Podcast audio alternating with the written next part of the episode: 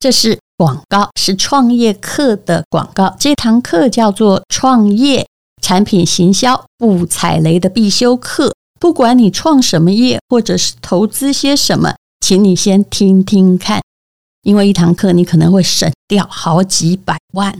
而且呢，四位实力派的导师会教你，可以秒懂商业获利思维，给你超实用的商业工具，让你在创业行销路上不踩雷。那这四位老师包括了百亿 CEO，其实他们家的业绩应该是三百亿了。黄冠华、天使投资人刘文帅、连续创业家陈必勋，那他们也是台大 EMBA 的业师。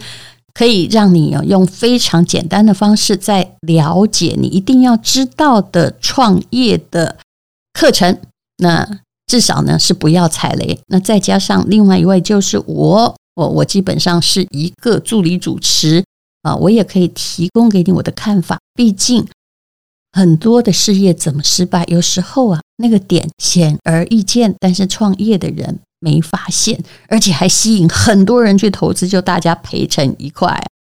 目前呢的早鸟价是三二折优惠哦，那原价是一万多块。创业课真的从来不便宜，也不要相信诈骗集团什么免费哦。目前优惠价是三千多元，而且还有粉丝的专业优惠码，还可以现折三百元。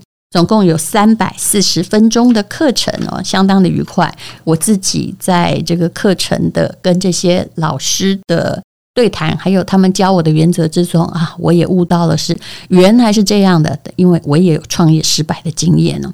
那么总共有四大主题，你可以学到什么样的商业模式才有价值？什么样商业模式哦？就是算了啦，不用再创了哈，公完的算。然后第二个是产品行销怎么样？瞄准目标客户。第三个是你的产品要长成什么样子呢？那怎么样叫快速试错？这是很重要，千万不要等全部做出来才发现自己是错的。第四更重要，如何快速的找钱？这一定要找对股东，分配股权要对哦，否则股权只要一分配错，就算你创业成功，也会整个企业被别人端走。请你看资讯栏的连接，现在。早鸟价还可以省三百。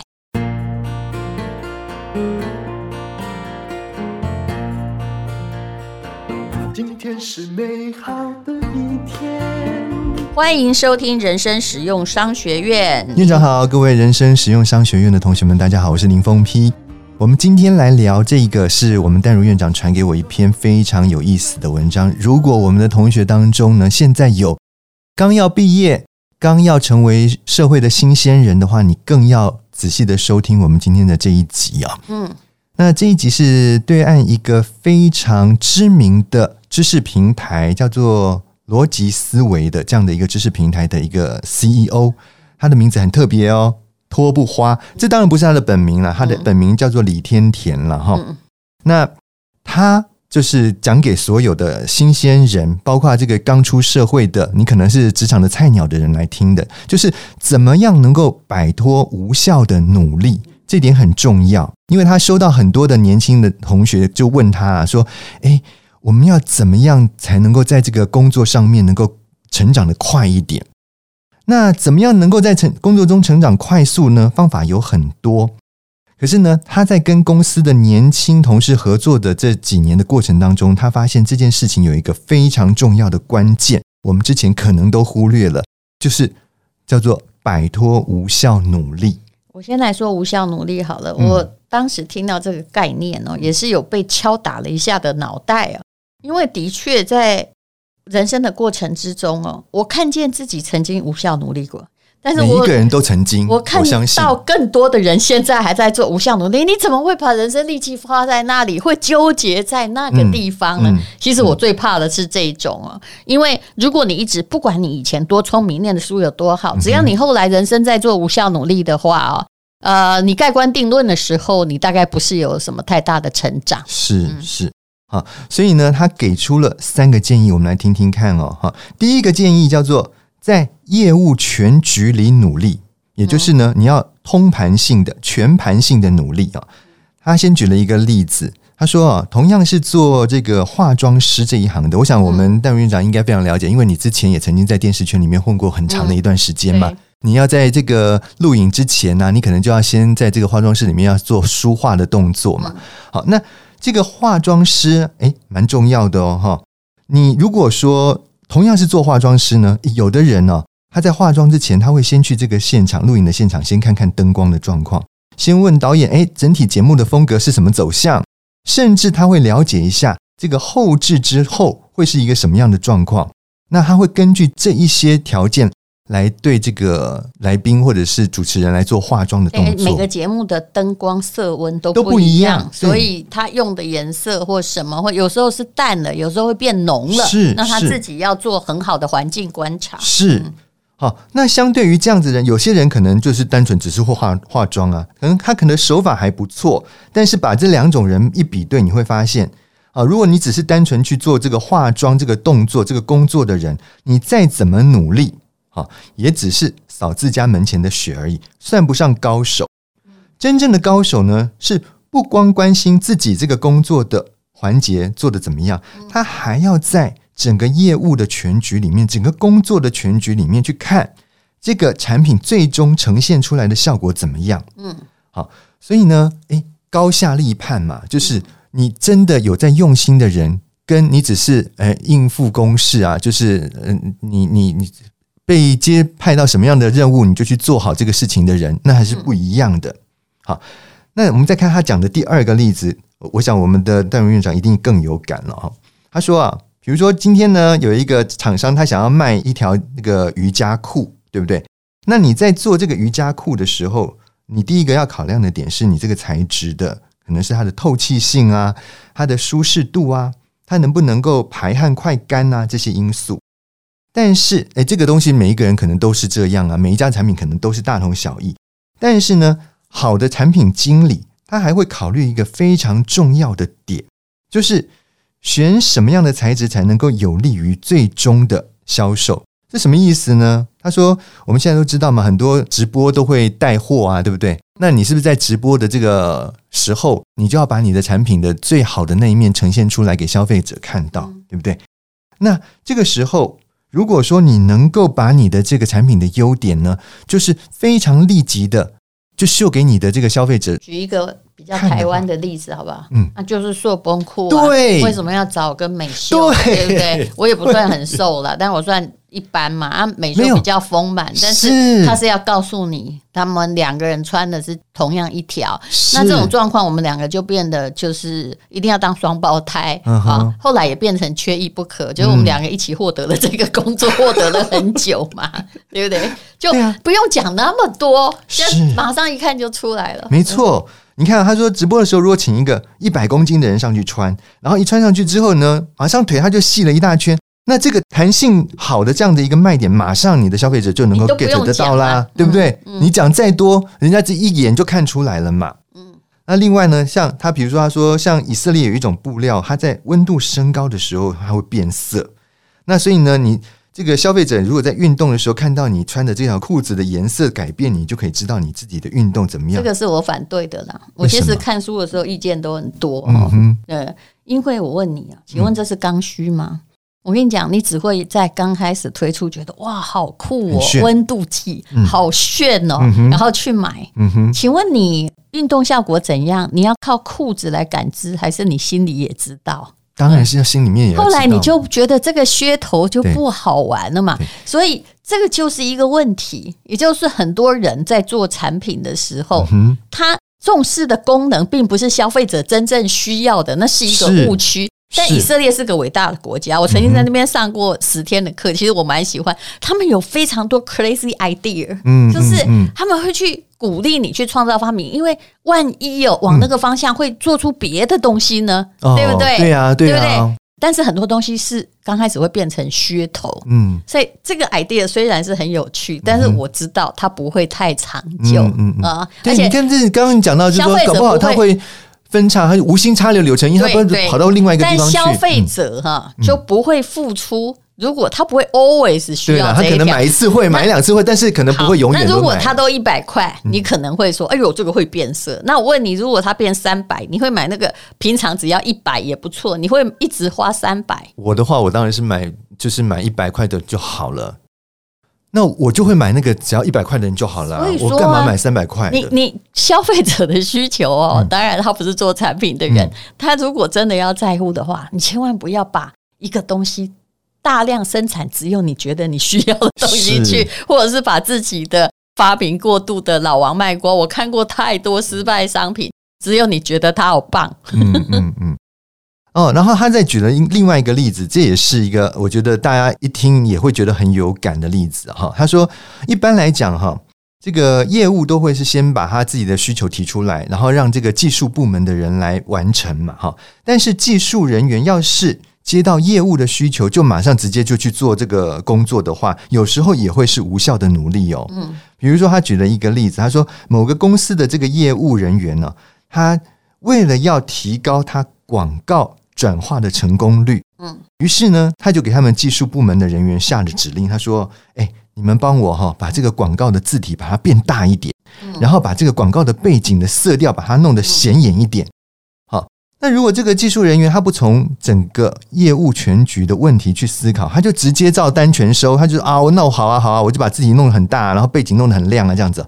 其实用户端的体验反而不会好，因为谁想要看那么大的一个那个广告？其实是指令错误啦。然后因为你对于真正需求的了解是错误的，对。然后可怜的技术人员就被。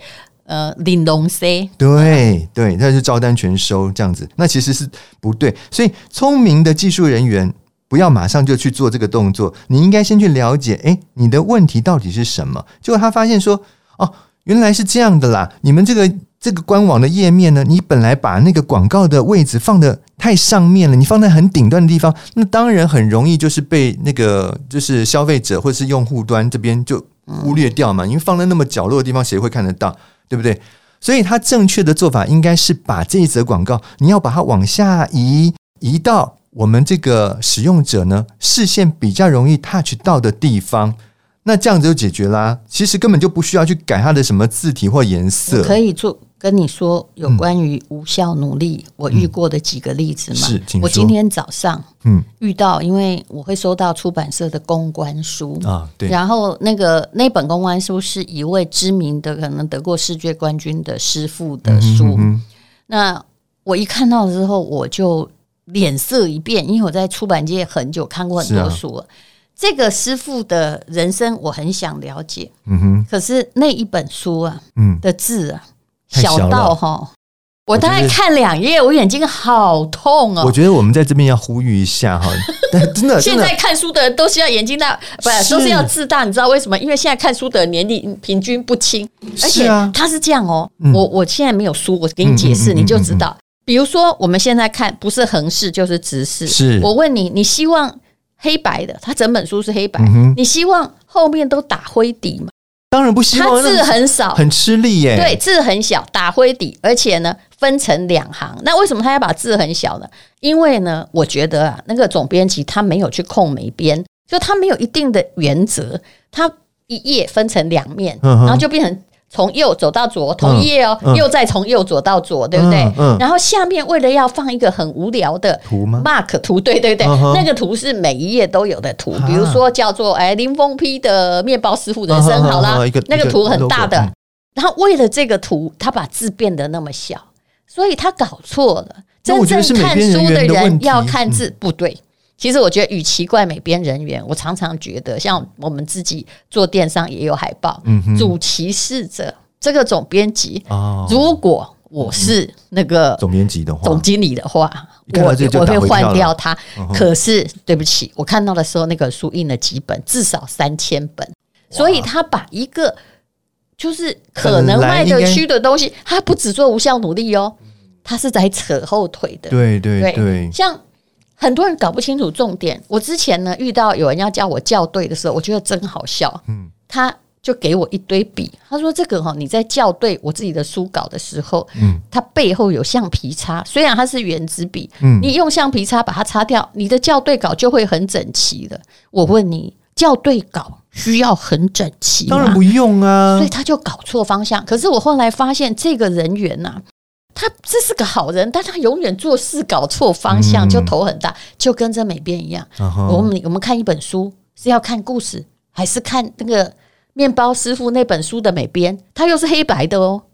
我觉得真的好可怜。要是我是老板，我会生气，因为他。我觉得我们糟蹋了这些，在这边要呼吁一下，我们的听众里面如果有担任这个编辑的这个同学哈，请注意一下。第一个，现在的书，请你字尽量的大。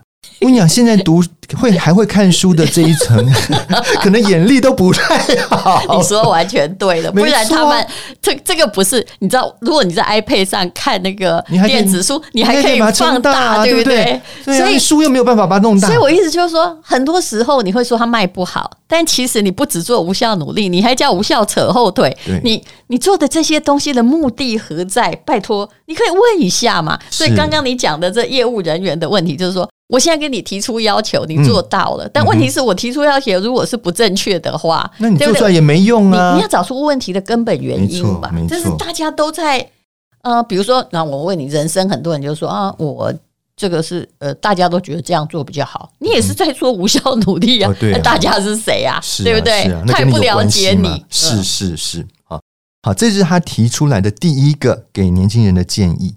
那我们再看他第二个建议是什么呢？第二个建议是。你要用小努力去敲动大的改变，嗯，那简单来说就是你要善用杠杆效应了，好，那什么是这个杠杆效应？他说这个不是让你要偷懒的这个借口，而是要帮你把好钢用在刀刃上面。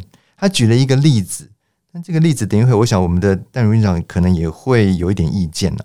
他说这个例子是一个小学的老师啊，他教数学，嗯，他发现很多的学生数学成绩不好，觉得数学很难。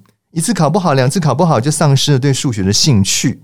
我们都知道，怎么样提高孩子的学习成绩，这对老师来讲是很大的问题。嗯，那一般的老师遇到这种问题怎么做？来，我我我问一下我们的淡如院长，你你教小熊数学的时候，你怎么教？我不敢教他数学，你不要问我问题，交给小熊爸。对啊，那你去问他，他越叫声越大，就这样。嗯。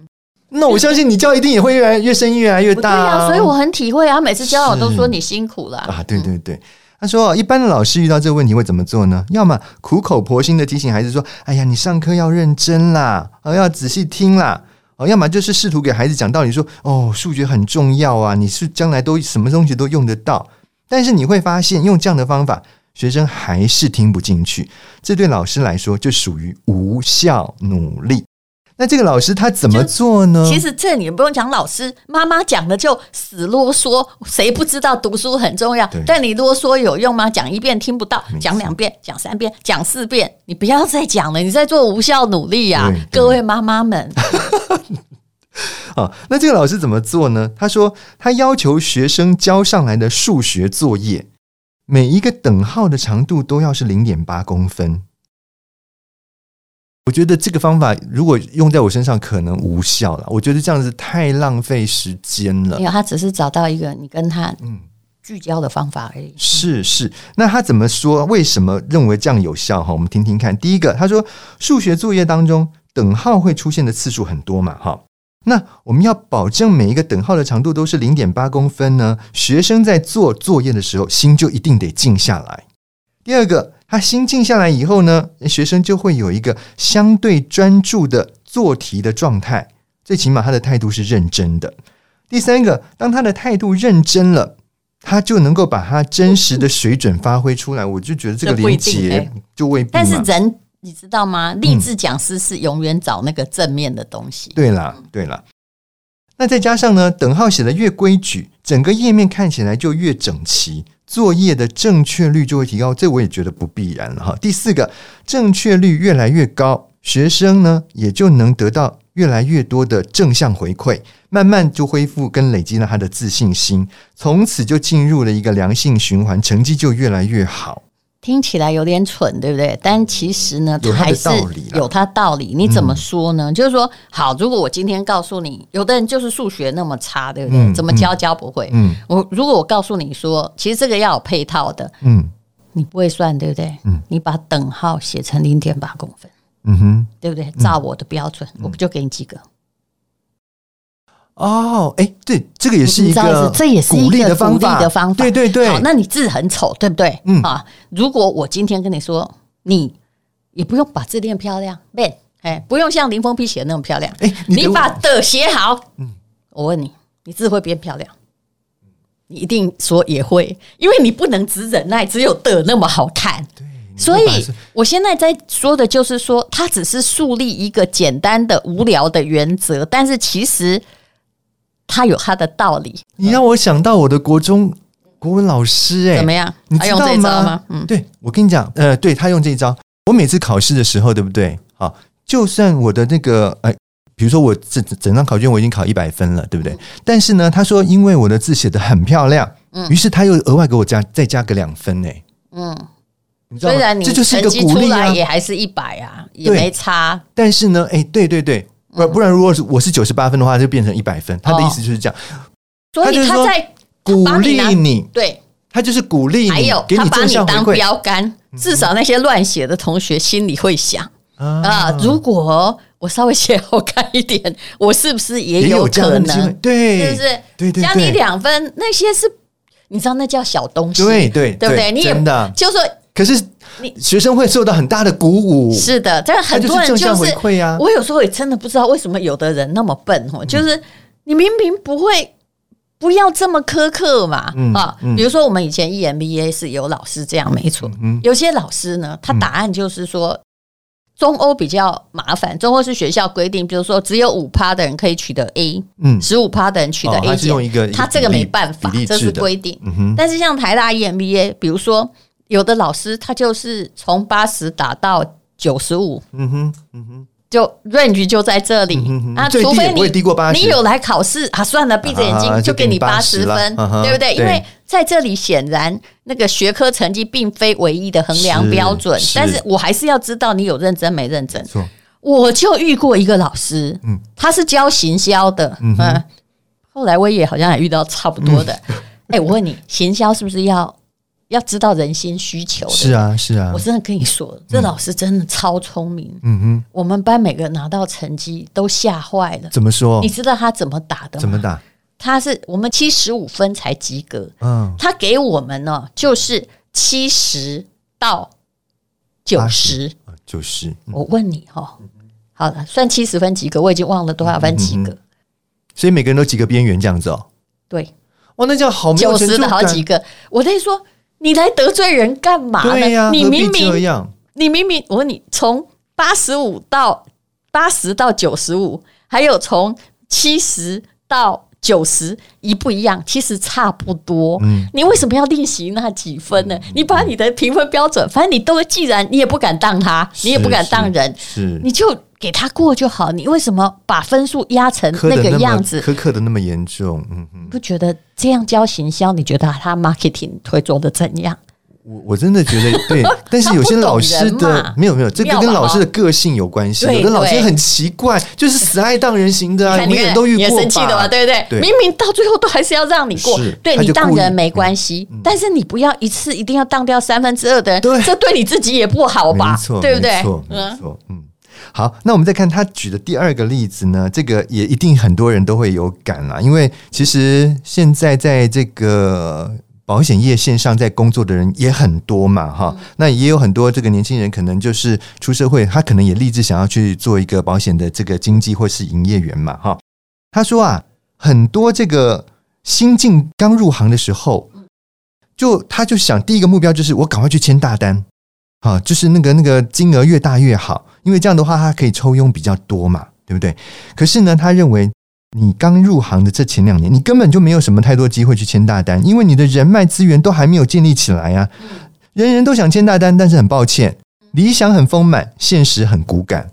所以应该怎么做呢？其实你应该先从那些比较小金额的，比如说很阳春的这种医疗保险啦、哈意外险啦、什么什么车子的责任险啦，还有哎前两年那个有没有疫疫情的时候有没有那个那个防疫险啊？防疫险，对不对？积少成多嘞。对呀，而且这种保单因为它的 C CP 值很高嘛。他只要缴一点点保费，可是他的这个保障很高，所以其实比较容易推。你要有效努力，不要在那守株待兔，说我现在已经没业绩了，我一定要做大的，那你会更死。对，他说啊，其实如果说你能够在一年之内，一个月啦，一个月之内卖出十张这样的保单，你一年就是一百二十张，两年就两百四十张啦，就相当于你已经累积了两百四十个客户，对不对？而且你要完成这两百四十个客户，你是不是至少你要见五六百个人？对，如果你再把他们再拜访一次的话，可能又多成交了几单。嗯，然后这些人可能还会帮你介绍客人嘛，对不对？他一个拉一个人的这种概念，嗯、是不是？你其实就可以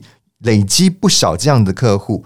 他说，一个新人只要在这个入行的前两年，你够累积到五十个真实的客户，而且呢，日后你在工作上又没有什么大错的话，基本上在这个行业里面立足就没有什么太大的问题。就是要照你找对方向努力的。对，嗯，没错。好，这是他给的第二个建议。那我们再看第三个建议是什么？他说你要关注关键性的任务。简单来讲，就是化繁为简的观念了。好，他举了一个例子，他说啊，呃，这个有一个律师楼里面的律师哈，嗯，那他诶，不是只有聚焦在每一个案件的办案哦，嗯，他把每一个案件，嗯，每一个案件呢里面他共通的地方，他把它整理起来，让这个所有的案件呢，都可以有一套在执行上面的标准作业流程，就是 SOP 的概念。这样的话呢，就算你是新手，你只要一拿到这个 SOP，他说他他整理出来是十四个步骤，一百四十个要件了。嗯，所以你任何一个律师，你只要拿到这样子的一个资料的话，你其实很容易你就上手。那这就是化繁为简的概念了。你把很多本来看起来很庞杂的、很杂乱无章的，可能每一个案件有每一个案件的不同的点。你都把它整理好了以后，你会发觉其实它万变不离其中，它其实有很多共通的窍门了了。那什么是不是要努力的？其实你要每天花那么多时间在看别人的八卦，还努力的在讨论啊，嗯、你就是在无效努力嘛。我也看到有些人，他真的很想当网红，所以别人家发生什么事，他都去插一卡，有没有？嗯嗯、但是你累积的都是负面知名度啊，嗯、大家看你看的怕，请问这是有效努力吗？当然不是。对，你做那么多努力，不是来没朋友的，对吧？嗯，嗯，嗯，对，所以呢，这就是他给我们提供的三个。啊、呃，就是说刚入职场，或是你现在可能是一个职场里面的新鲜人、菜鸟，你要注意的这三个关键，我想对于我们的同学应该是会非常有效。嗯，就是建立程序，对，然后呃，就是先靠近你眼前比较容易达到的目标。是，嗯，好，非常谢谢林峰皮医师，谢谢，谢谢大家。今天是勇敢的一天，没有什么能够将我